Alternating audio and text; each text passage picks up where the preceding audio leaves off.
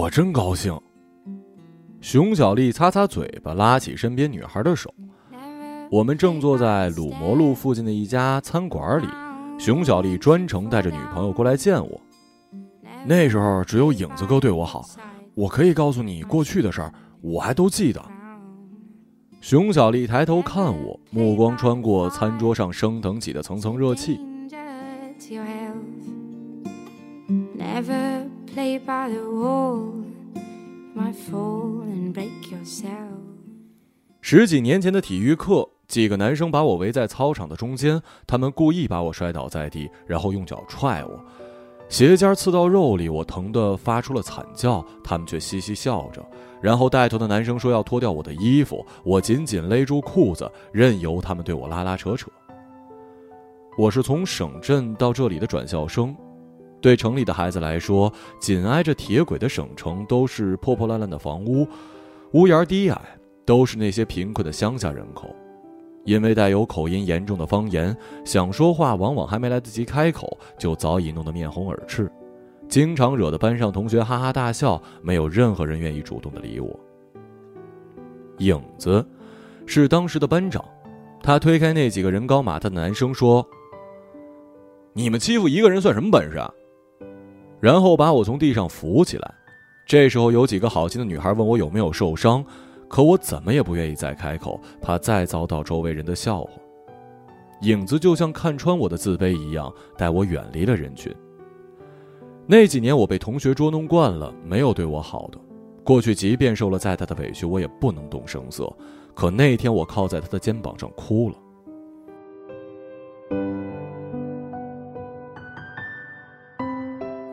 熊小丽眼神泛光，沉湎于往事。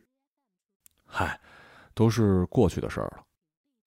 我努力微笑，生怕自己在熊小丽的回忆里露出马脚，害怕自己稍不小心就让她的回忆改头换面。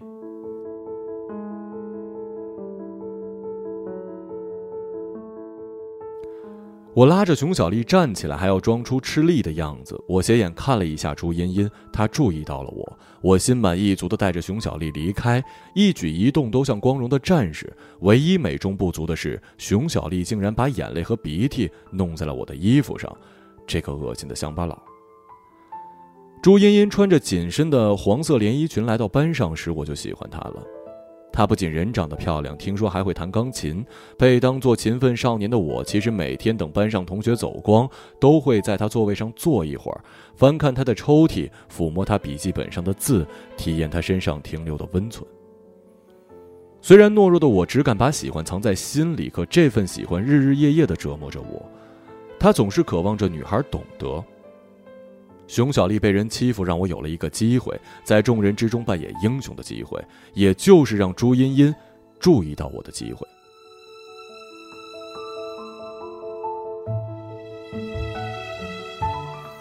试试这个，这里的鸡肉很好吃的。熊小丽伸着胳膊帮我夹菜，我才发现她变黑变瘦了，在灯光下脸庞铮铮。我们相处虽然短，却是我学生时期最好的时光。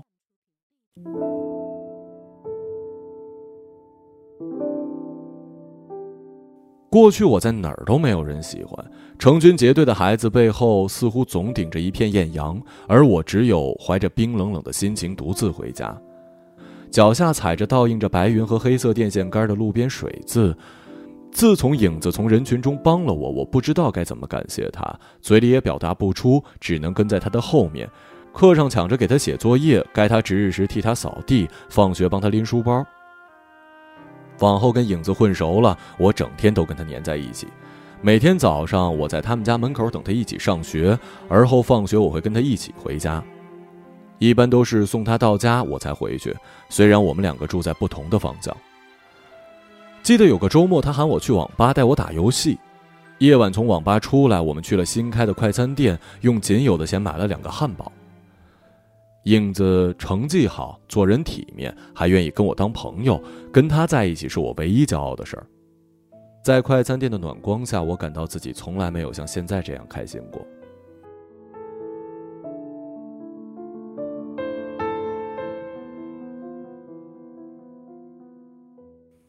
夏天已经过去，窗外的瑟瑟秋风带着凉意，餐厅内却有一点燥热。我望着面前坦诚又善良的熊小丽，百感交集。我想露出微笑，却从刚制的汤勺上看到了自己过分夸张变形的脸。我庆幸熊小丽没有发现我不自然的样子，但对我而言，没有比值得庆幸这种事儿更大的耻辱了。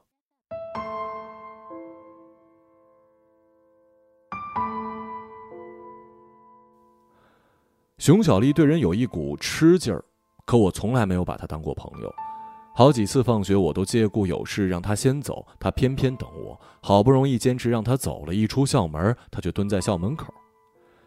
即便这样，一起回家的傍晚，我也会走在他前面几步，至少不跟他并肩而行。我怕让隔壁班的男生笑话。下雨的夜晚，我在网吧手上没钱，没办法，就喊熊小丽带钱一起来玩。他玩得很臭，我始终保持缄默。他在一旁自娱自乐地笑。这家伙拿着钱特意冒雨跑来玩完全不会的游戏，嗨，真是个傻瓜。疲倦了，我就关掉他玩到一半的游戏，说要回家。没想到他还有剩下的钱跟我一起吃饭。那次之后，我发现他的零花钱总是很多，大概是他爸爸到城里开汽修店赚了不少钱。那时我正迷恋各种小说、杂志、漫画，我会旁敲侧击地说我最近看了什么，只要我提到，他就傻呵呵地去买给我。为了帮我买一张正版专辑，他甚至一周没吃。为了帮我买一张正版专辑，他甚至一周没吃早饭。我想他肯定实在没有别的人作伴了，才会掏心掏肺的对我好。我就越发的瞧不起他了。对了，影子哥还分享过他的秘密。熊小丽喝了一口汽水，抬头问我：“影子哥，你还记得朱茵茵吗？”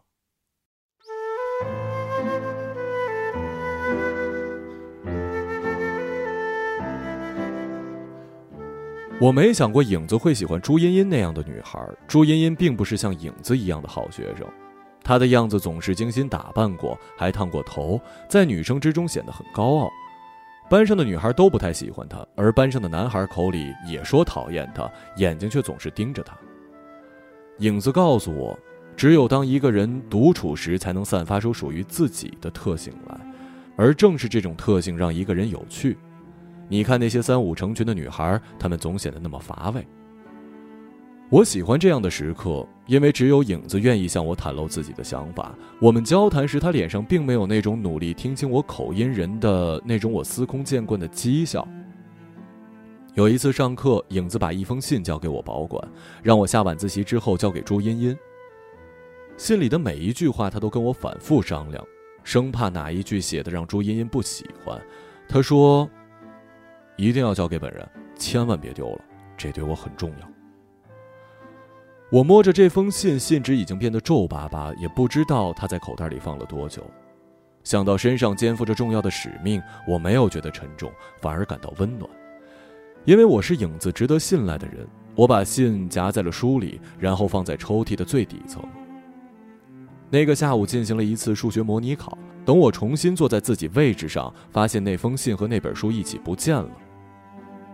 一定要交给本人，千万不要丢了，这对我很重要。丢了信之后，我整个晚自习的心都在下沉，特别是看到影子转过头对我笑，我难受的都想从四楼的窗口跳下去。放学之后，在校门口，我坦诚了信已经丢掉的真相。我刚说完，影子就甩开大步走了，把我孤零零的丢在那儿。我忍受不了这种滋味这种搞砸一切的愧疚感。我孤注一掷地想到一个办法，我要把信的内容告诉朱茵茵。那信中的一字一句，我早已记在心里。借着橘色的路灯，我气喘吁吁地追上朱茵茵，拦在她的面前。我想和你成为朋友，因为你和我一样总是那么孤单。我愿意分享你生命中许多激动人心的时刻，成为你生命中的一部分。我们一起去同一个地方，其他一切都会消失，只剩下你和我。朱茵茵惊讶的看着我，寒冷的眼神变得温暖。这是我第一次能不自卑的把话说的那样响亮。为了影子，一切都是值得的。等回过神儿来，这是影子想告诉你的。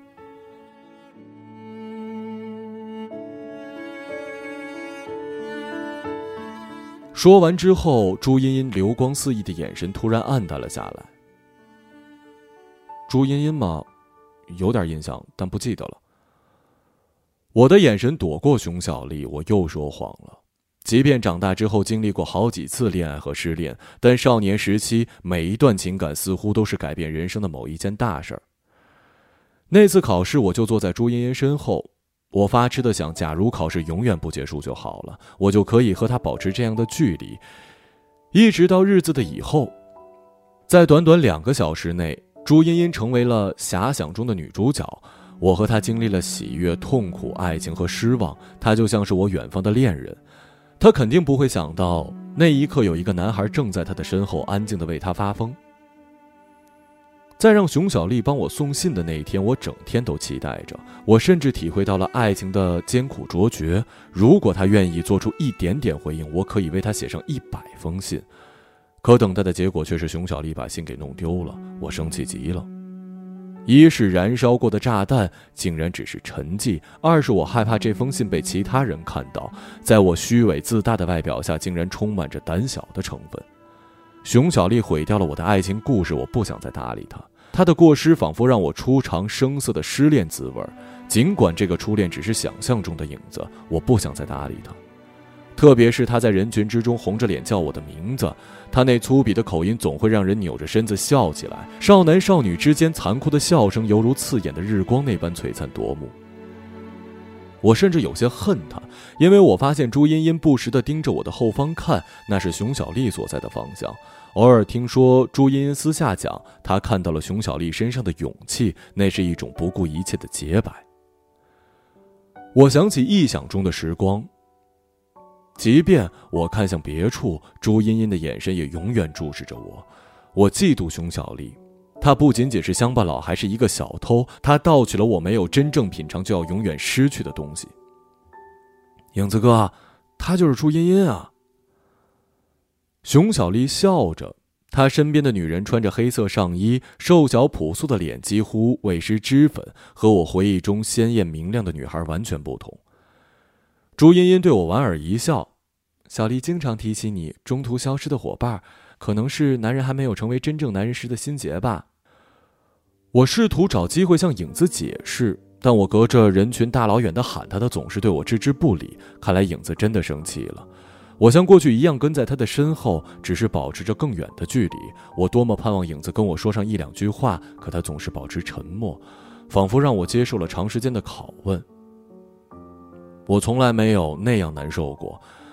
丢信的一个星期之后，我走进教室，很多人开始偷笑。那封信赫然出现在体育课扒我裤子的男孩手里。他咧开嘴说：“这封信是从熊小丽同学的桌子里搜出来的，是写给朱茵茵同学的。”他刚说完，底下就有人开始吹口哨。他开始怪声怪调地念信的内容：“我想和你成为朋友，因为你呀，和我一样，总是那么孤单。”他故意放慢速度，每一个字都像一次深入人心的鞭打，我气得发抖。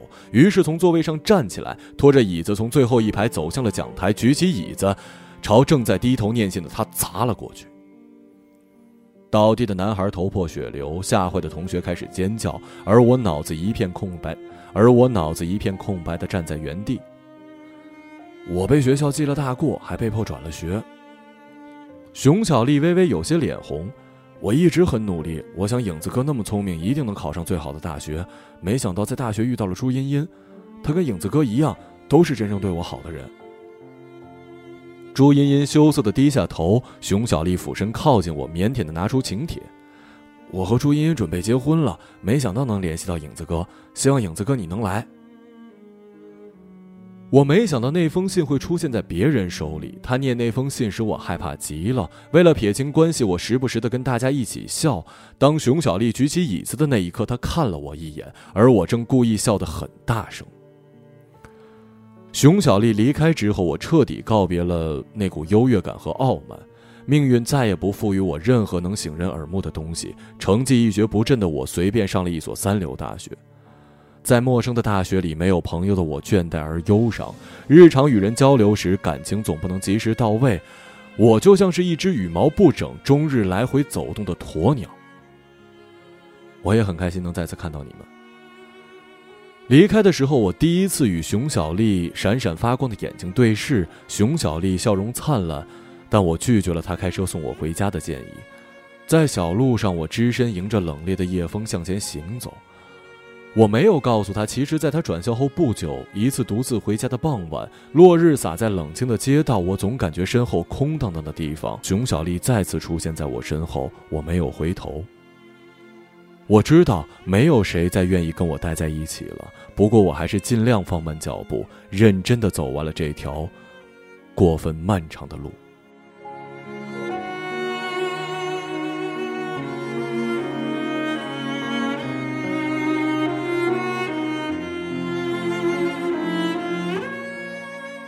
一个朗读者，马晓成。